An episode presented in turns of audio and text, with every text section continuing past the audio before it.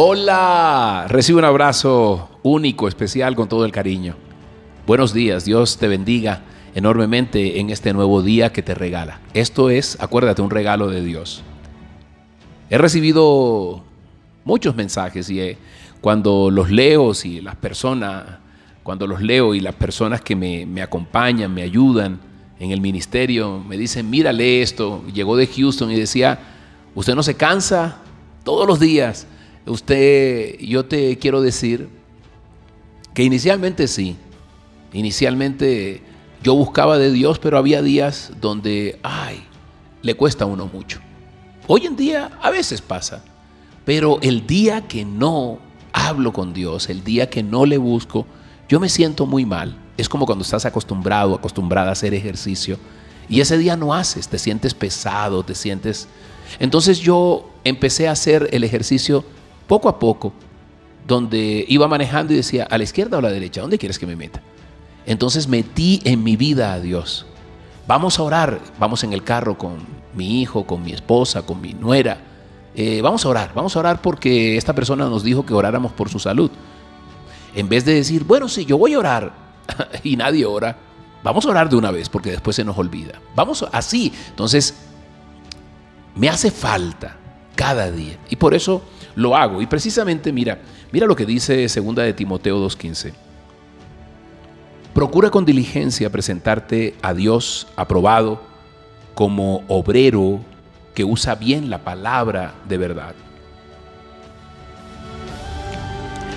Hay un violinista que se llama Midori y él cree que la práctica, que es una práctica concentrada, diligente, esmerada, es la clave para una buena ejecución de su violín.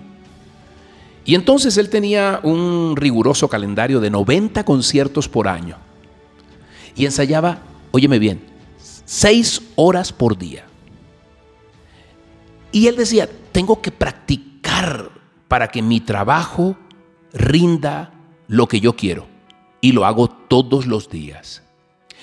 Y decía, no solamente es practicar esa cantidad de horas, sino la calidad del trabajo. Hay que hacerlo con mucha calidad.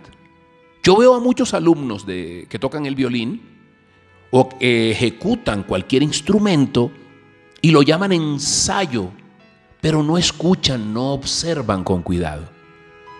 Entonces pueden tener un manual abierto, pero eso no significa que estén estudiando. ¡Wow!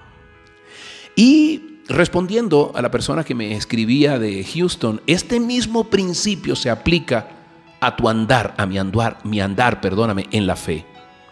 Pablo escribió, dijo, procura con diligencia presentarte ante Dios aprobado como obrera o como obrero que no tiene que avergonzarse, que usa bien la palabra. Diligencia, ¿qué implica? Diligencia implica un esfuerzo constante, serio. Lo opuesto que es un enfoque descuidado, un enfoque desatento.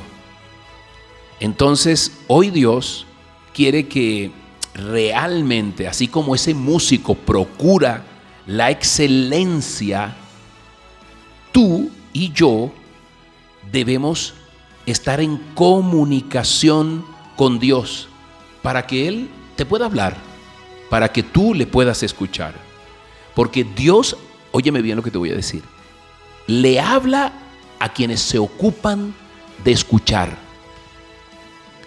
Y escucha a los que se ocupan de orar, es decir, de hablar con Él. No hay otra forma.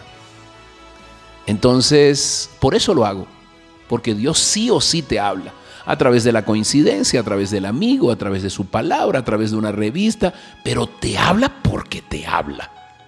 Pero solo lo hace si tú estás destinado a escucharle y si quieres hablar con él. Por eso es tiempo de que oremos. Ora allí donde estás, dile, Papito Dios, bendito Rey, Padre Santo, yo quiero escucharte, Señor. Yo quiero hablar contigo. Y para hablar contigo solamente tengo que tomar ese teléfono que me has brindado, que es la oración, y hablarte como le hablo a mi papá, a mi mamá, a un amigo, decirte cuáles son mis inquietudes, mis problemas, Pero antes, antes alabarte, darte gracias por, por este día, darte gracias por eh, las pequeñas cosas que se me olvidan y que creo que son mérito o que se dan de manera automática. Por eso yo quiero prepararme, quiero hacer esa gimnasia de comunicarme todos los días contigo, así sea 20 segundos, no se necesita eh, oraciones extensas para hablar contigo, para saber lo que yo tengo en el corazón. Tú sabes, papito Dios, tú sabes lo que me aqueja, tú sabes lo que me duele, tú sabes lo que me alegra, tú sabes lo que yo quiero. Por eso yo hoy me dispongo, dile, a prepararme. Así tenga pereza, así las cobijas estén muy calientitas, Señor, yo me levanto o me quedo ahí mismo en la cama, porque no se trata de hacer un ritual. Tú no eres de rituales, Dios. Tú eres un Dios de libertad y de verdad, no de religión. Y por eso, Señor, te oro, Dios. Entonces aquí en la cama, en el carro, en el bus, en donde sea, Dios, te hablo. Amado Padre, y tú me escuchas. Y yo sé, Señor, que yo también te escucho a través de tantas cosas. Te doy gracias, así como ese violinista, Dios, quiero pasar tiempo contigo hablarte, comunicarte, pedirte tus consejos sabios. Te amo, papito Dios. Dile, te amo, te amo. Y háblame, háblame en este día. Tú sabes que necesito que me guíes. Tú sabes que necesito tomar decisiones importantes en mi vida y este año.